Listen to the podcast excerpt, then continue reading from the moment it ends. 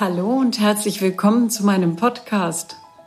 Ich bin Christina Bart-Frazetta und ich bin Ärztin, Psychologin und Wirtschaftscoach. Seit nunmehr 25 Jahren arbeite ich mit Menschen in Unternehmen. Und daher kommt es auch, dass ich den Podcast mit der Frage, kann Wirtschaft die Welt retten? überschrieben habe. Ich selbst bin natürlich der Meinung, ja, wer sonst, wenn nicht die Wirtschaft? Denn an ihr sind wir alle beteiligt. Zum einen durch unsere Berufe und zum anderen in jedem Fall als Konsumenten. Und diesen Einfluss können wir wirksam machen.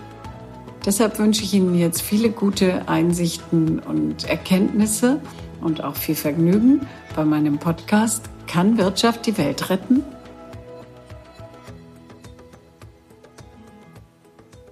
Bevor wir jetzt gleich in die erste Folge dieses Podcasts starten, schnell noch ein paar Worte zu mir selbst. Denn ich könnte mir vorstellen, dass Sie sich fragen, wie kommt eigentlich eine Medizinerin dazu, zum Wirtschaftscoach zu werden? Das kam ganz einfach so. Als junge Ärztin fiel mir immer wieder der Zusammenhang zwischen Stress, Überforderung und der Entwicklung seelischer, aber auch wirklich handfester körperlicher Erkrankungen auf. Und ich habe mir natürlich Gedanken darüber gemacht, wie lässt sich das verhindern? Wie kann man rechtzeitig einschreiten, damit so etwas überhaupt nicht passiert? Ich habe dann nach mehreren Jahren meinen klassischen Arztberuf an den Nagel gehängt und habe mir überlegt, dass ich mit meinem ärztlichen und psychologischen Wissen in Unternehmen hineingehen will das sozusagen handhabbar machen will, damit es jeder mit nach Hause nehmen kann und mit ins Büro tragen kann und dort zur Anwendung bringen kann. Ich habe den Unternehmen damals angeboten, dass ich am Thema Persönlichkeitsentwicklung für Führungskräfte mit ihnen arbeite und das nennt man heute Coaching. Ich habe dabei sehr viel gelernt, sehr viele Einblicke gewonnen und vielen Menschen helfen können. Einiges davon habe ich in meinem Buch niedergeschrieben und das werde ich mit Ihnen hier teilen.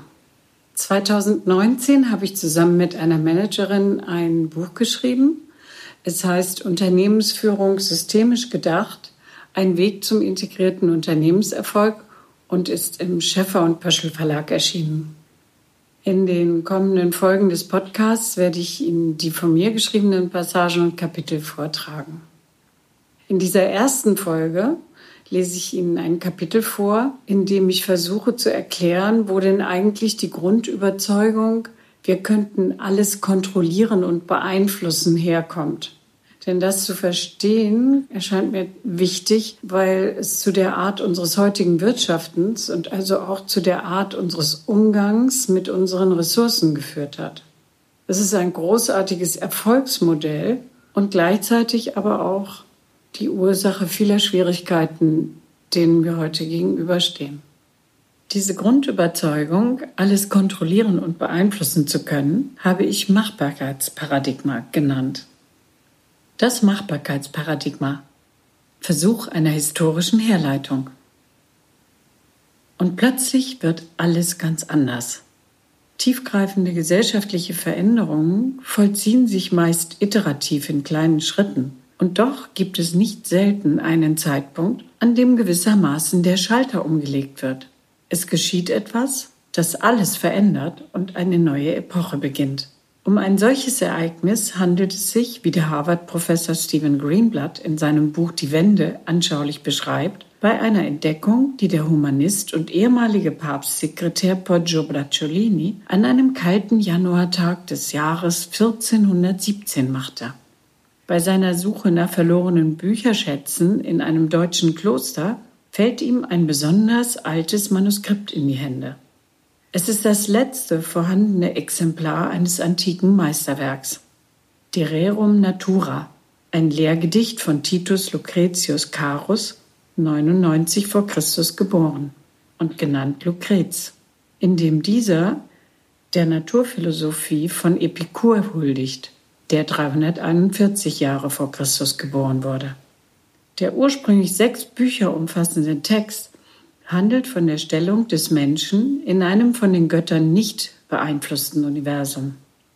Es ist geprägt von der materialistischen Atomlehre der griechischen Antike und verkündet, dass die Götter weder in der Lage noch willens sind, sich in das Leben der Menschen einzumischen. Poggio Bracciolini war sich zwar bewusst, dass er einen ganz außerordentlichen Fund gemacht hatte, aber die Tragweite dieses Augenblicks wird er vermutlich nicht erfasst haben. Denn dieses eine Buch mit seinen unerhörten Gedanken über die Natur der Dinge wird die Gedankengebäude des ausgehenden Mittelalters in ihren Grundfesten erschüttern und den Menschen ganz neue Horizonte eröffnen. Es schürt die damals noch sehr kleine Flamme der beginnenden Renaissance, also der Wiedergeburt und Weiterführung eines mehr als tausend Jahre verschollenen Wissens, und so erzeugt es einen Flächenbrand, der die Basis unserer modernen naturwissenschaftlichen Weltsicht bildet. Der Bausatz des Universums. In seiner Lehre von der Natur der Dinge postuliert Epikur unsichtbar kleine, unteilbare Bausteine aller Materie, die er Atome nennt, von Tomein altgriechisch zerschneiden.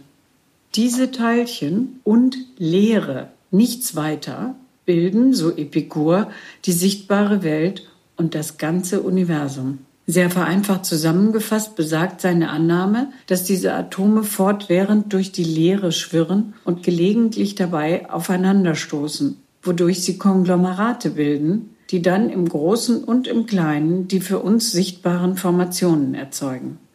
Da die Atome immer in Bewegung bleiben, entstehen und vergehen all diese Formationen unaufhörlich.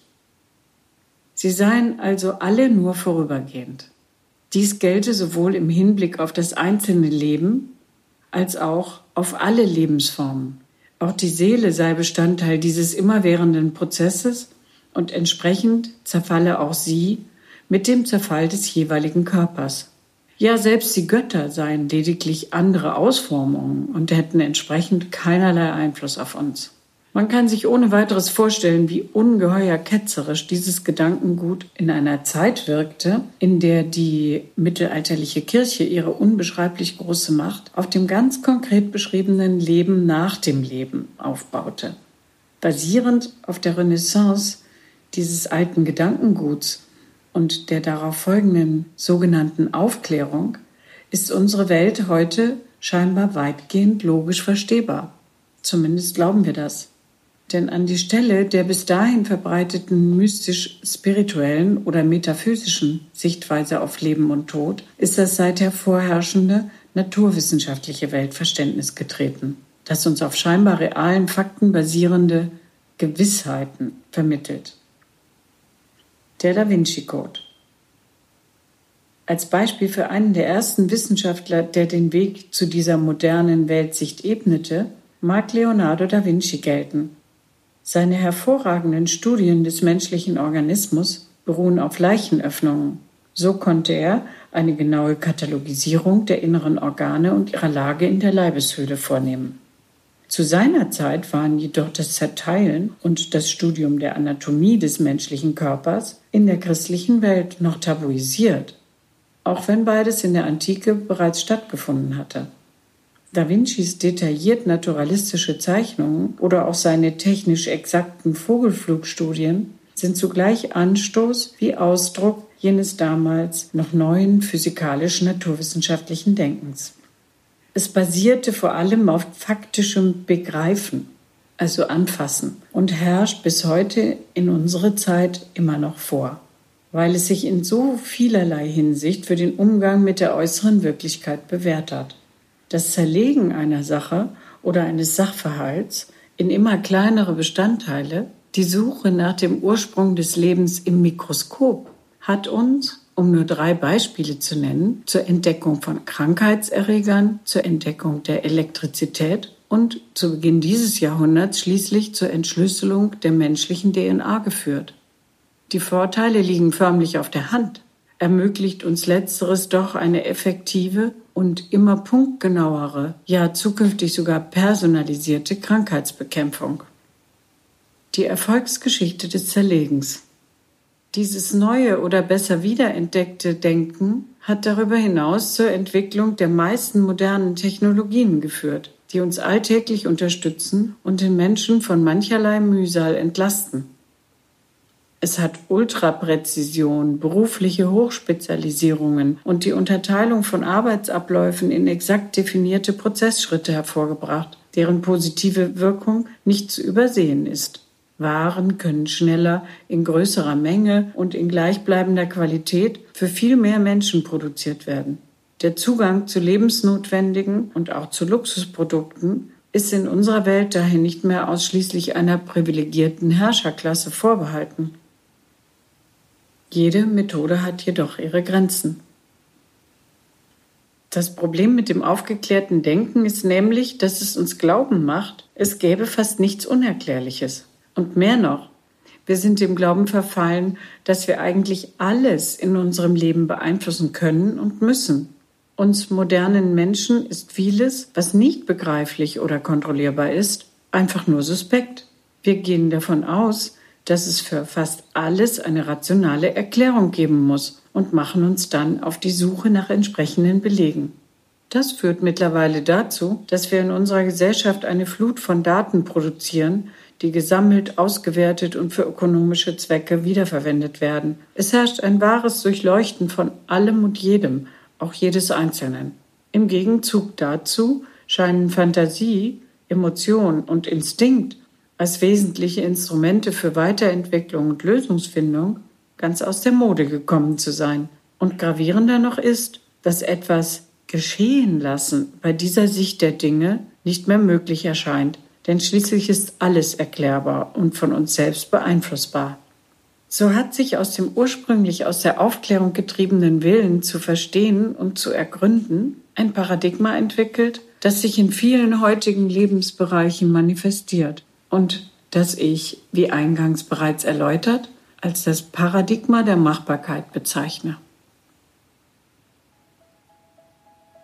So viel für heute. Vielen Dank, dass Sie bei dieser Folge meines Podcasts dabei waren. Sollten Sie übrigens bei einem für Sie relevanten Thema meine Unterstützung wünschen, dann kontaktieren Sie mich sehr gern persönlich. Sie können auch meine Website besuchen, cbf-coach.com oder mir auf Instagram folgen und dort finden Sie mich ganz einfach unter meinem Namen. Jetzt freue ich mich darauf, wenn Sie auch bei der nächsten Folge von Kann Wirtschaft die Welt retten wieder mit dabei sind. Ihre Christina Bartrazetta.